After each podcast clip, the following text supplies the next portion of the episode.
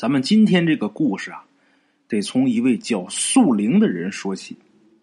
素，朴素的素，灵，灵魂的灵。一听这个名字啊，呃，好多好朋友就会有感觉啊，这是一个道人的道号。哎，素云道士呢，平日里呢云游四海，替人降妖除魔。话说呀，这天素灵来到了一个山中。翻山越岭走了挺长时间，身上带的干粮和水呀，都已经吃完了喝了了。这时候，素灵啊，忽然间发现前面山腰间有这么一个村落，他就想着到这个村里边啊讨口水喝。素灵呢进了这个村子，可是他这一进村呢，就觉得有些怪异，怎么的呢？这个村里边啊，遍地新坟。阴钱满路，哎，整个路上啊都是那个纸钱，而且这个村周围呀都是新坟，这个坟是新坟是老坟是无主孤坟都能看得出来，哎，满路的阴钱不见一个活人，乌鸦呢不断的在这枯树上鸣啼，整个村子啊就好像是一座巨大的墓地呀。显得荒芜又死寂。这死气弥漫的村子，虽然是三伏天，但是却让树林感觉到了阵阵森寒。这个村子肯定有古怪。树林他是干嘛的呢？游方道人呐，平日里就是云游四海，替人降妖除魔呀。所以说，他对这种情况特别的敏感。哎。觉得这个村子不对，素灵呢往村里边走，过了村头啊，看到了几个正抬着一口棺材送葬的这么一行人。素灵呢上前询问，就问这个村中啊出了什么事儿这一行送葬的人当中啊，有这么一个岁数大的这么一个老头就站出来了。老头说呀，村子里的人呐得了一种怪病。素灵听完就说。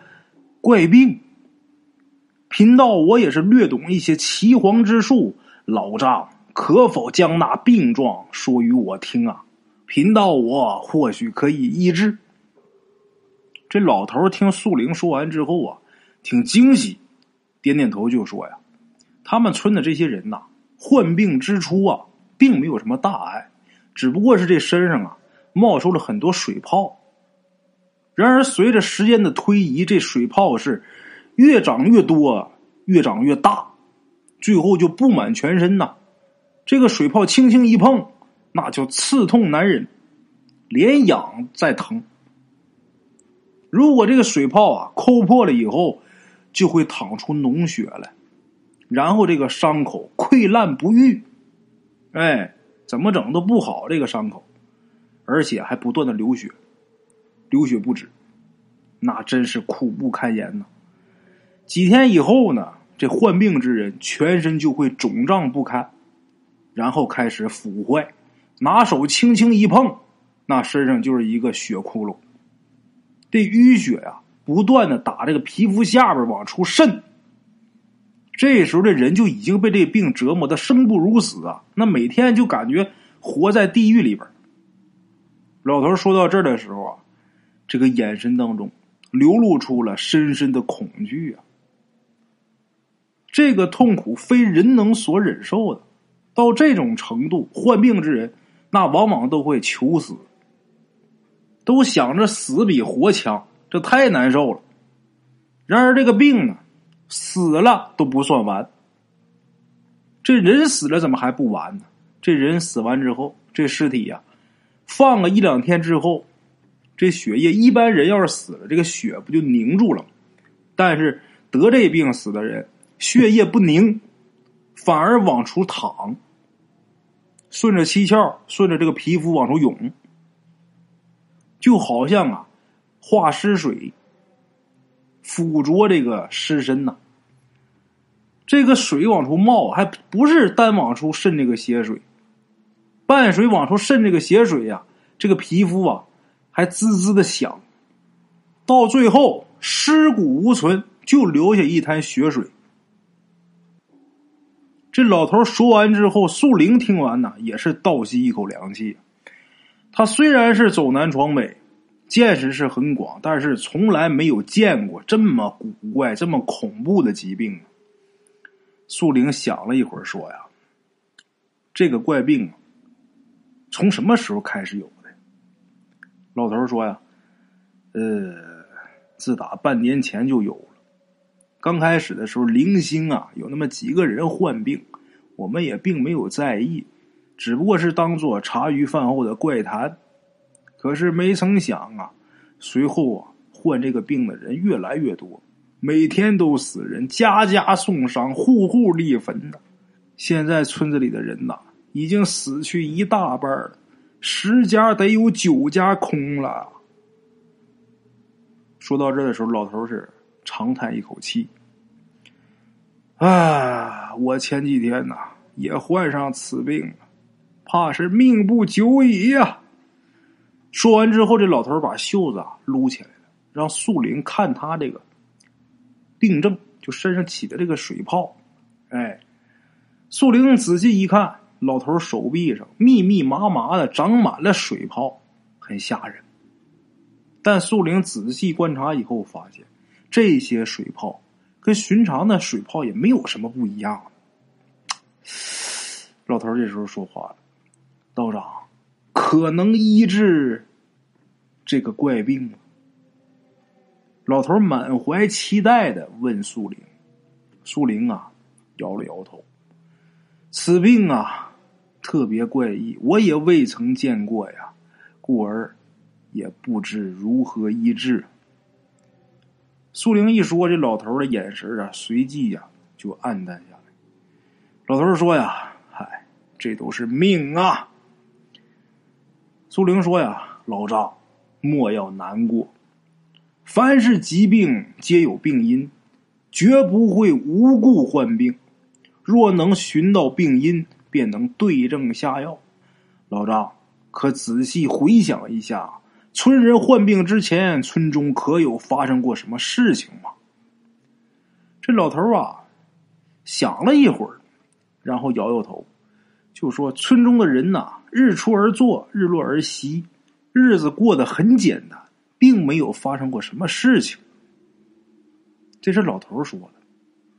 但是这时候，老头旁边有一个年轻人，这年轻人开口说了：“莫非跟那女的有关？”老头一听这年轻人说完之后，脸色大变，就说：“休要胡说！”这个年轻人呐，欲言又止，最后他还是没有再说什么。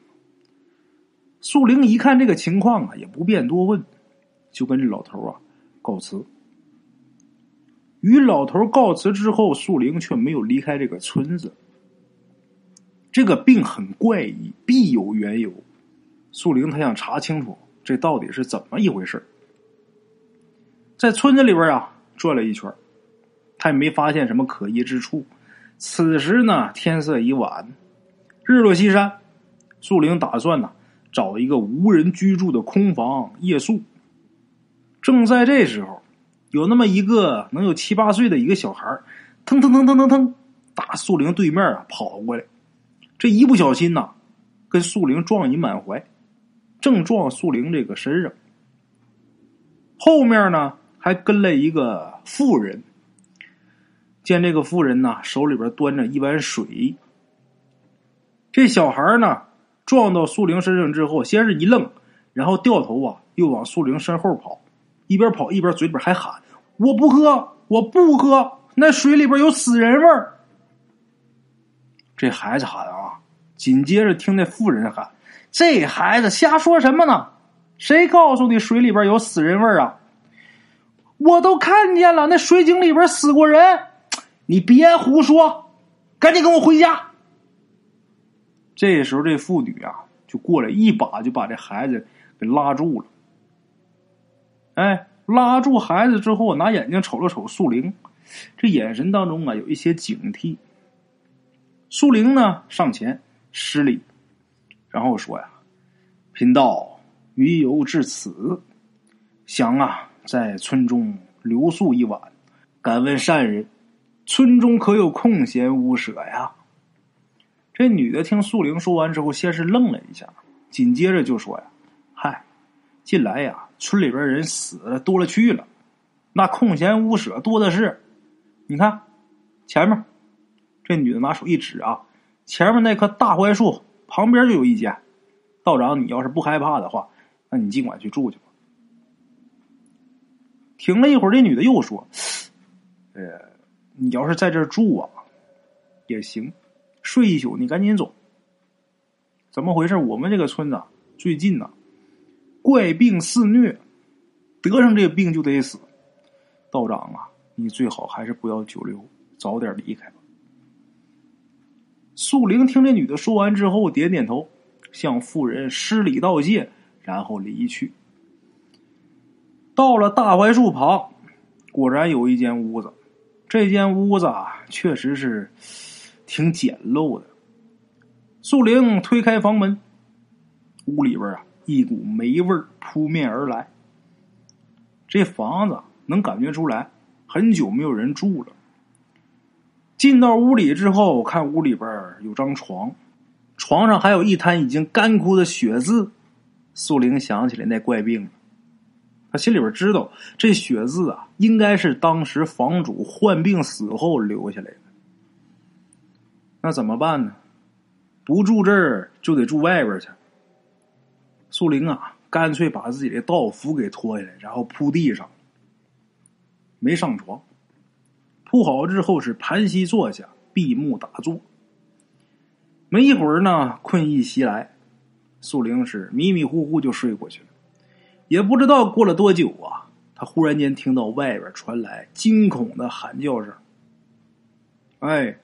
素玲慌忙起身来到屋外，外边月正当空。估摸呀，这个时辰已经过了亥时了。在月光下呀，有一个人正在狂奔，脚步踉跄，不时的回头望，一脸惶恐的神色。看那样子，好像是在躲避什么。素玲快步上前。拦在那人面前，就问他发生什么事儿。就听这人说呀：“蛇，蛇，有蛇！”那人的神色呀，惊恐至极，口中就不断重复，就说有蛇。素玲也说：“嗨，蛇有什么可怕的呀？”那人又说：“不是蛇，那蛇不是蛇，是他，他回来了，他盯着我，他要杀了我。”我活不成了，我活不成了。素玲一看他这个神志不清的样啊，这怎么回事啊？他的口中言辞啊很混乱。素玲呢，就念了一遍安神咒。道家有安神咒啊，素玲就念了一遍，替这个人安神。可是呢，这安神咒念完了也无济于事。素玲凝神仔细看。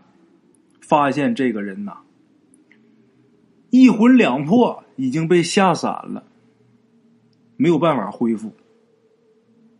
苏玲长叹一声，正要把这个人啊带到自己屋里边的时候，他想把这人带到自己屋里边歇一会儿啊。可是忽然间听得身后这个草丛当中啊传出来稀稀疏疏的声音。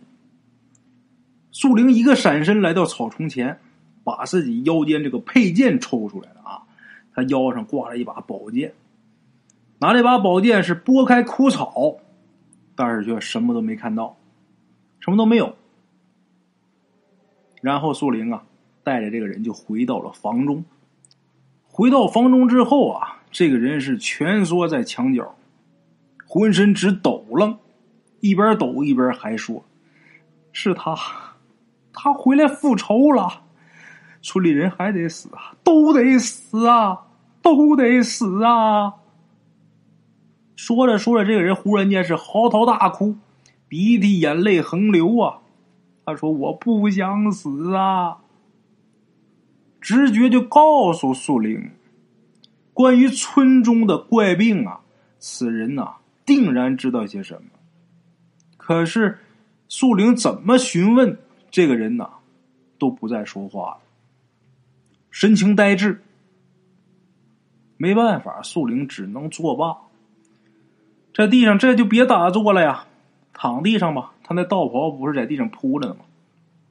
躺下吧，躺下歇着。渐渐的，树灵啊就睡过去了。等第二天醒过来之后啊，他发现呢，这个人已经不见了。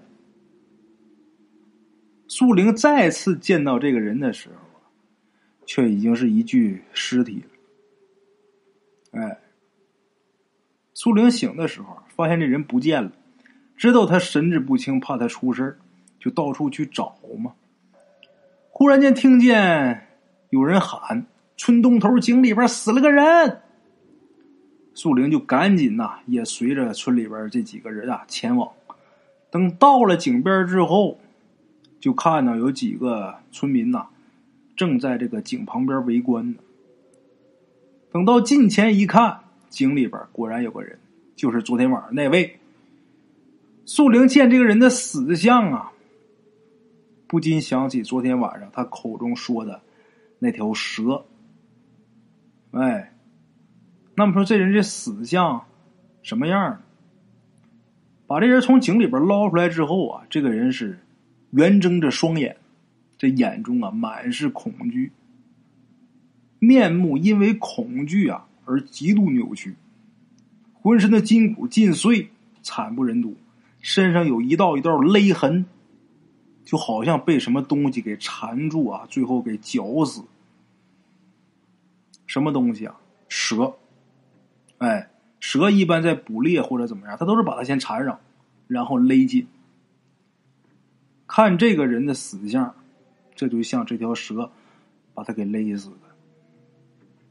也不知道他跟那条蛇，或者说跟村里边人呐，到底有什么恩怨啊？这个时候，树林身后啊，突然间有个人说话：“道道长，树林啊。”在这诵经呢，哎，他给昨天晚上死的那个人念亡人经呢，正在那念经呢。身后这人说话，苏玲念经被打断了，他回头一看，有这么一个村民呐，正看着自己，脸上啊也有惶恐神色。道长忌讳念经诵咒，可否能降妖除魔呀？素玲这时候说呀。贫道啊，会一些道家术法，寻常的妖邪自可以降服。这个人说呀：“哎呦，那太好了，那太好了！”这个人惊慌的脸上啊，露出了一丝的欣喜啊，然后说：“能否请道长看一下这井中是否有妖邪作祟呀？”这个时候，素玲就问他，就说：“这口井当中。”可有发生过什么事情吗？素玲为什么这么问呢？因为他记得昨天那个孩子说这个井水当中有死人味儿。哎，素玲所以说才这么问：这井中是否发生过什么事情？呃，这个都是曾经有一个女的呀，失足坠入井中淹死了。啊这人虽然这么说，但是素林看他啊，闪烁其词，不知道他说的是真是假。素林再一次到井旁边往下看，探头往下一看，他顿时就觉得阵阵阴气袭人呐。然后从井里边打上了一碗水，拿手一碰这水呀，冰寒彻骨。凝神仔细一看，就见这碗水中啊。盛满着怨气，哎，手中这碗水，怨气充盈。这个井中肯定是有鬼物无疑呀。苏玲把这件事啊也告诉让他帮忙降妖除魔的那个村民了。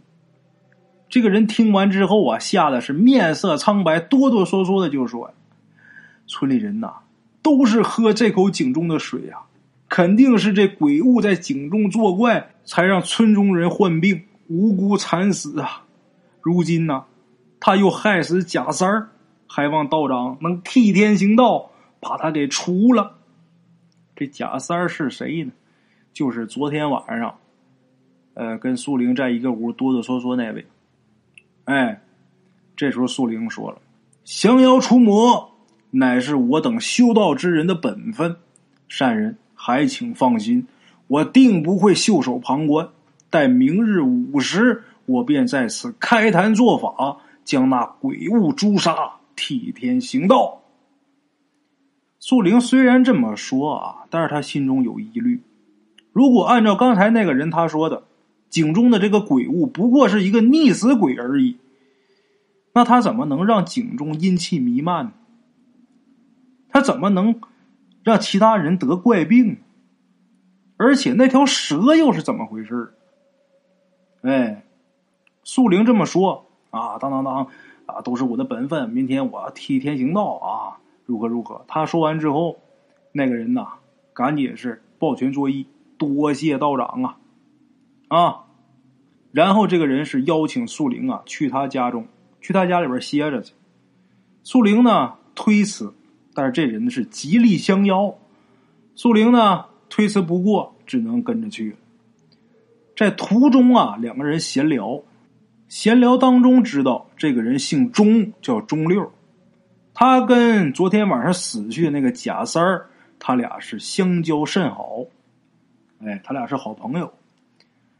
来到钟六的家中，这钟六是百般殷勤，好酒好菜的招待，让苏玲啊对这个人是颇有好感。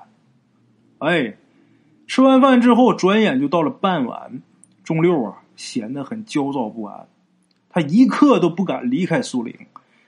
这个让素玲很奇怪，哎，夜深之时啊，素玲躺在床上，睡意朦胧间，忽听得外边传来一声惨叫，素玲顿时惊醒，匆忙起身拔剑而出，到院中一看，顿时是愣住了。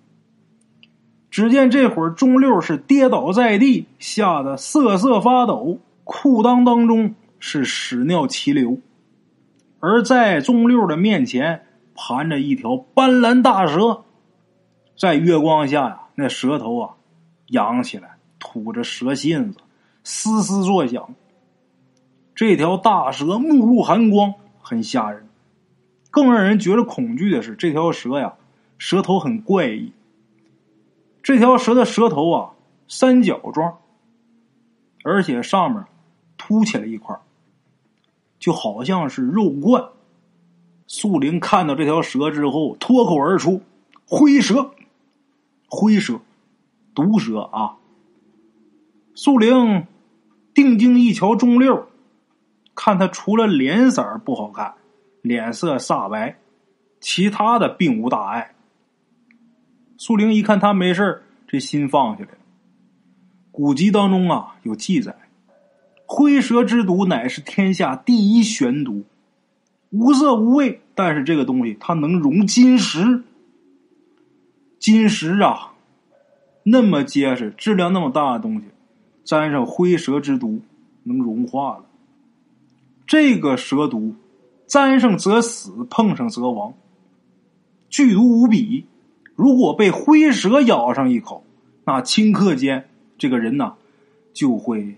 尸骨融化，哎，钟六啊，这会儿连滚带爬的躲到素玲身后，惊魂未定啊，就说：“我出来小姐呀，不曾想碰到此妖物啊。”素玲说：“呀，善人莫怕，有贫道在，断然不会让这妖物伤你分毫。”素玲手中持剑，面对这个制毒妖物啊。没有丝毫畏惧，那把剑剑刃闪着寒光，剑身流火，绽放光华。灰蛇死死盯着素灵，看素灵啊，毫无惧意。这条灰蛇心生胆怯，转身想要逃。素灵攥着宝剑追，一直追到村东头这个井旁边看这条灰蛇爬入井中，消失不见。素玲看着那个井啊，恍然大悟啊！村里人得的怪病，原来是这灰蛇作怪，它污染了井中之水，让这井水含毒。虽然说井水当中所含的蛇毒很少，微量的，但是呢，村民长期饮用，蛇毒积于体内，日久天长就会发作。那么咱们得说说了，这灰蛇它是打哪儿来的呀？一般蛇它都有名字，什么烙铁头啊，什么竹叶青啊，那是。大自然孕育的生命，那么这灰蛇，它是哪儿来的呢？这种毒蛇呀，它是怨魂所化。人死之后啊，必须得是怨气冲天，不堕轮回，才能结成此妖物。树林就想啊，这灰蛇怎么会在这儿出现呢？他想起先前钟六的种种异常神态，他心里边想：这个钟六对他肯定是有所隐瞒呢。见这蛇钻到井里边消失不见了，苏玲啊就回到钟六家。钟六这时候正在房中来回踱步，一看苏玲回来了，赶紧询问呐：是否把那妖物除去了呀？苏玲这时候摇了摇头，他告诉钟六。那叫灰蛇，这种蛇是怨魂所化，我一时也奈何不了他。钟六听完之后啊，颇为失望，就求着素灵啊：“您一定得把那灰蛇除了。”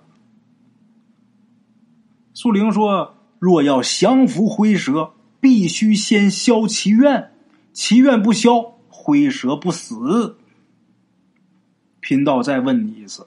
那井中到底发生了什么事儿？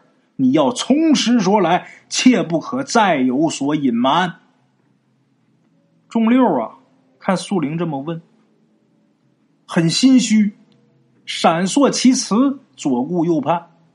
素玲就很生气，拂袖而去。我不管这事儿了，要走。仲六一看要走，这才慌了，老老实实的把半年前那口井中发生的事儿。托盘而出。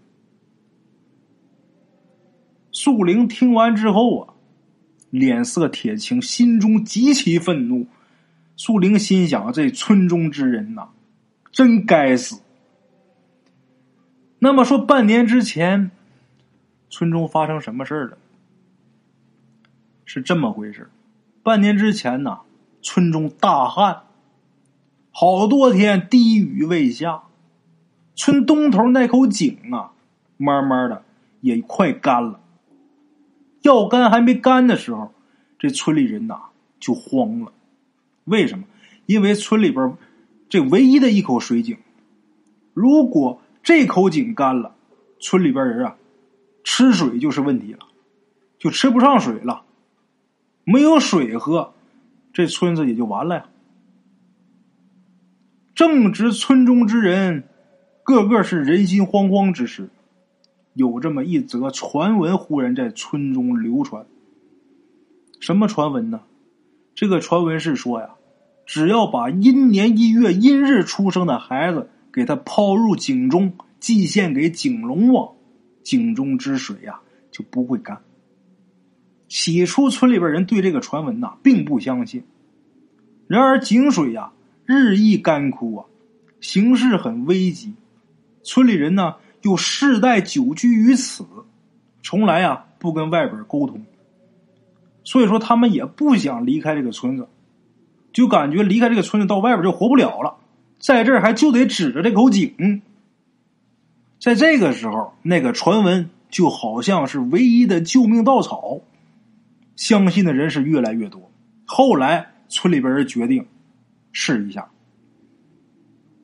那么。阴年阴月阴日出生的这个孩子上哪儿找去呢？最后啊，找来找去，村中有这么一个寡妇，丈夫刚死，她带着这么一个年幼的儿子，母子二人是相依为命。哎，他这孩子就是阴年阴月阴日出生的，所以说，自然是被这些村民给选中了，要把这个孩子。献祭给景龙王。这寡妇，寡妇，寡妇，她丈夫肯定是死了呀。那么说她丈夫死多长时间了？刚死不到一年。她跟这孩子相依为命，这个时候人来抢她儿子，要往井里边扔，那肯定是不愿意。谁能干？拼死拦着，但是哪儿拦得住啊？一个妇道人家，就这样，自己儿子就被这些村民给抢走了。捆住手脚之后，在脚底下还绑了一块大石头，然后连这块石头在孩子沉入井中。这个孩子他娘啊，在井旁边哭的是撕心裂肺，最后呢，含恨投井而亡。很惨的这么一个悲剧，人间悲剧。这女的死完之后啊，出现了一个很奇怪的现象，什么现象？她那尸身呐不浮，什么意思呢？正常人要是淹死了，这尸体肯定会飘起来的，即使没有马上飘起来，他泡腐烂之后，他也会飘起来。但是这女的这尸体啊，没飘起来。尸身不浮，从跳下去的时候就直坠井底。他这个井快干了，但是井里边可还有水啊。这人下去之后就直接坠到井底。村里人得打捞啊。咱说要是不打捞的话，这俩尸首在井里边，那玩意儿多膈应啊！往上打捞，打捞了好几天，一无所获。没捞上来，也碰巧了。几天以后啊，一场瓢泼大雨。这场大雨是解了村中的干旱，这井水呀又满了。可是这时候村里人呐，在吃水的时候啊，总觉着犯膈应。井底还有两具尸首呢。素玲啊，听到这儿的时候，这脸呐。脸色就不好看了，就问这个钟六，就说那个传言就是指用阴年阴月阴日，呃，孩子祭景龙王这个传言。那么他问钟六啊，跟你跟贾三有什么关系？钟六一看素玲这个面色凝重啊，他也不敢欺瞒。钟六说呀：“这个事儿是贾三儿，贾三儿他贪恋那个女的的美貌，趁其丧夫，哎，人丈夫死了，他三番五次的晚上到人家家去，想要跟人行不轨之事，但是呢，都被这女的给赶出门外了。不但赶出门外，而且还大骂他一顿。这个事儿闹的呀，人尽皆知。”这件事情让贾三儿丢了颜面，于是呢，贾三儿就怀恨在心，蓄意报复。趁着村中旱灾呀，人心惶惶之际，贾三儿散布谣言。这个传言其实就没有，就是贾三儿自己捏造的。哎，这个时候，苏玲又问钟六：“贾三儿造的谣。”那那个寡妇所画的灰蛇，他为什么要找你报仇呢？钟六这时候说：“我，哎呀，我跟贾三啊，我俩关系好，我帮他在村里边散布谣言，推波助澜，又是我亲手把那寡妇的儿子给抢走的，也是我亲手把他给抛到井中的。”素玲这时候心里边想啊。怪不得你在井旁边看到贾三尸首的时候，你会那么害怕，然后你求助于我呀！你做下此等恶行，早已料到那个寡妇会再与你寻仇，亲手杀你，以消心中之怨。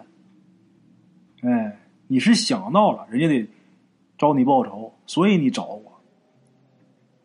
苏玲心里边想，但是脸上啊，可没表现出来。脸上没有任何表情，心里边却极其愤怒。这个钟六啊，先是助纣为虐，害死幼儿，然后呢，又骗素玲。素玲心想：又骗我，啊，想要借我之手除去那个寡妇的怨魂。我把那怨魂消灭掉，他就不会被报复啊！哎呀，钟六啊，你真是该死啊！素玲心里边这么想，但可没说，脸上也没什么表情。这时候，钟六说：“我错了，道长，我真的不该助纣为虐啊！还希望道长救我一命啊！”说着说着，钟六就哭了，跪在地上是痛哭流涕呀。道长素玲这会儿啊。跟钟六说：“起来吧，那个寡妇的儿子王死，虽然心中有怨呐，但是他已然呐害死这么多人了，不可以再造杀孽了。明天吧，明天你呀，去把村里人呐都喊来，我要了结此事。”钟六一听素灵道人这么说，感恩戴德，朝着素灵是拜了又拜。咱们简短截说，第二天，众村民是齐聚在这口井旁边。苏灵道长把那个寡妇怨魂化成灰蛇的这个事儿，跟村民呐说了一遍，把这件事情的前因后果也都跟村民讲出来了。这些村民听完之后啊，震惊之余啊，全都后悔不已。后悔不该当初听信谣言，然后央求素灵拯救村子，降服灰蛇。素灵说：“呀，那条灰蛇呀，乃是怨魂所化。若要降服灰蛇，必须先消其怨气，怨气消泯，灰蛇便会灰飞烟灭。那大伙儿说，得怎么能让他这个怨气消除呢？”苏玲说：“呀，为今之计呀，只能把钟六投入井中，方能化解其怨气。”这时候，素玲看了一眼钟六，钟六听完之后，吓得俩腿发软呐，咣叽就跪地上啊，不断的哀求啊。这时候，这些村民呐，都对这个钟六愤恨不已呀。要不是他跟贾三编造谣言，诓骗村民。那寡妇也不会含怨而死啊，村民也不会得那怪病啊。所以说，这会儿这些村民谁都不理钟六，他再怎么苦苦哀求没用，没一个人给他求情，反倒都点头同意，赶紧把他扔井里。简断杰说，片刻之后，大伙就把钟六就给绑起来了，绑完之后，把钟六一把就给推到井里了。推进去之后，片刻，那条灰蛇打井底就浮上来了，一口就把钟六给吞下去了。钟六啊，还没来得及叫，自己呢就已经葬身蛇腹。这就是所谓的冤有头债有主啊。树灵这时候也说：“冤有头债有主，害死你幼儿的。”两个人呐，皆已经丧命，你便散去怨气，再入轮回吧。这是跟那灰蛇说的。可是这条灰蛇呀，吃了中六之后呢，还是一动不动，冷冷的盯着素玲。素玲能看出来，这条灰蛇身上怨气凝结，然后是化成一道一道的黑色的火焰。素玲说：“呀，你这妖孽呀！”难不成你还要将村人赶尽杀绝不成？素玲话音未落，这灰蛇呀，打井里边就窜出来了，张着血盆大口，直接扑向苏灵，快如闪电啊！卷起一阵阴风。苏灵说：“呀，不知死活的东西！”苏灵这时候脚踏坎位，前坎艮震的这个坎啊。脚踏坎位，打怀中拿出一张符咒，这符咒上面啊刻着一个“赤”字。这符咒啊无火自燃，燃尽之时，素灵口中缓缓吐出两个字：“风起。”哎，顷刻间狂风大作，吹的是天昏地暗这风啊不是凡风，是砍气所生。为厉风，又为杀生之风。这个风可令万物肃杀，无比的厉害。哎，就见这风啊，迎着这条灰蛇就刮过去了，把灰蛇身上缠绕的怨气呀，一下就给吹散了。这个风力似刀，哎，刮的这个灰蛇呀，周身是鲜血淋漓。简短截说，罡风过后。那条灰蛇已经是遍体鳞伤，奄奄一息。这条灰蛇呀，看着朝自己走过来的树灵道人，双目当中是充满了恐惧。素玲呢，他到了这条蛇的身边，把身子蹲下来，轻轻的对着这条蛇说：“你不要以为我让你复仇，我是怕你。”莫说是你，就是天上的真龙，我也能斗上一斗。你要是再执迷不悟，我便将你神魂打散，我让你灰飞烟灭。这灰蛇听完之后，吓得浑身一颤呐！哎，这素灵这几句话说的可厉害啊！你别以为我让你报仇，我是怕你。别说是你，就天上的龙，我也能跟他俩支吧支吧。哎，你再执迷不悟，我就把你的神魂打散，我让你灰飞烟灭。把灰蛇吓得浑身直哆嗦。这时候，苏灵又说了：“贫道再问你一次，可愿意抛弃怨恨之心，入阴司轮回？”这时候，这条灰蛇呀。已经不能说话了，受伤太严重，虽然不能说话，但是还是朝着素灵啊点点头。这时候，素灵道长啊，这手指间燃起了一点火苗，拿这火苗在这灰蛇身上一点，顷刻之间，灰蛇就着了，而且着的特别快，一下就着完了。然后一缕怨魂。自灰烬当中飞出，直入幽冥。哎，降服了灰蛇之后，这些村民对素灵是感激不尽，磕头跪谢。素灵啊，把他们都搀扶起来，然后跟他们说：“灰蛇一除，井中蛇毒啊，用不了多久就会自行消散。你等啊，需要。”把井中两具尸骸捞出，好生安葬。村民们点点头，然后啊，都说道长啊，在村里边歇几天再走吧。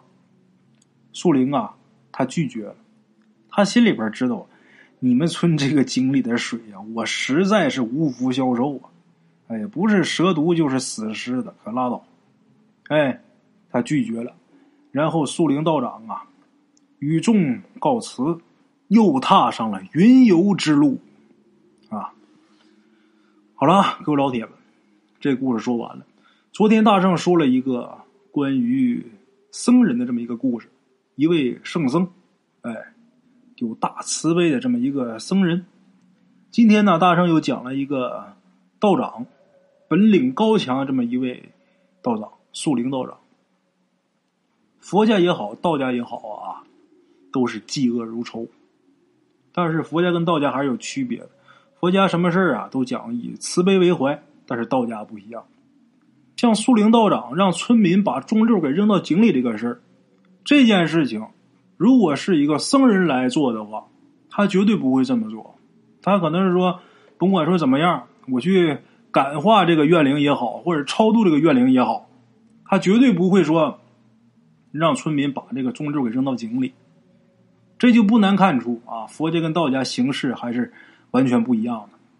昨天咱们讲的那个故事，那位僧人那是以慈悲为怀；今天我们讲的这位道长，这叫替天行道啊。好了，各位老铁们，故事啊就说到这儿了。